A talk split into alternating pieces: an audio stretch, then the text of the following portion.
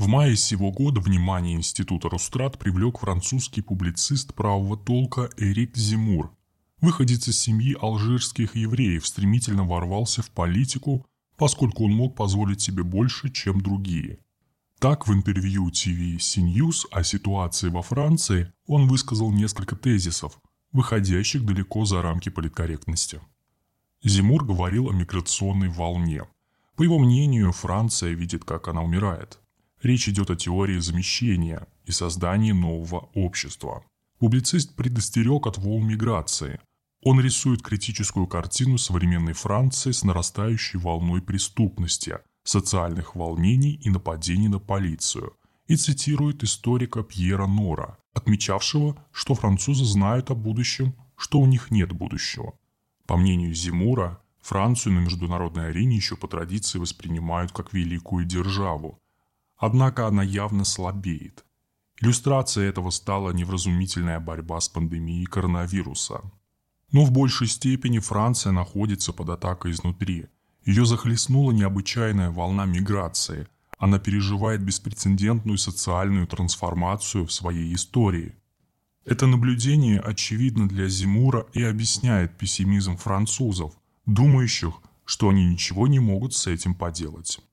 А вскоре о нем заговорили как о возможном будущем президенте Франции, который сможет одержать победу над Эммануэлем Макроном и Марин Ле Пен.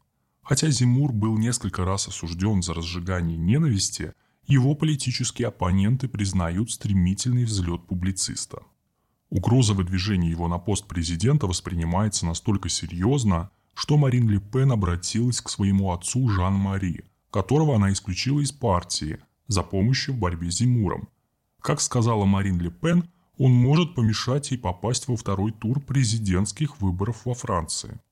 Зимур позиционирует себя кандидатом, который вернет национальный суверенитет Франции и другим европейским государствам – так он поддержал Варшаву в ее войне с Брюсселем за право считать польское законодательство выше европейского. Ставя польскую конституцию выше европейского права, Конституционный трибунал Польши лишь реализует свои полномочия, осуществляя свою прерогативу решать, какие законы применимы в Польше, а какие нет, заявил Зимур. Как пишут французские издания, публицист высоко оценивает Москву, когда мы были вместе с Россией, мы выигрывали войны. Когда мы были против России, мы проигрывали войны, говорит Зимур. Учитывая рост его популярности, вполне можно предположить, что Зимур сможет победить Макрона на президентских выборах. И тогда не исключено, что мы увидим альянс Москвы, Парижа и Берлина, который будет противостоять англосаксам во главе США и Великобритании.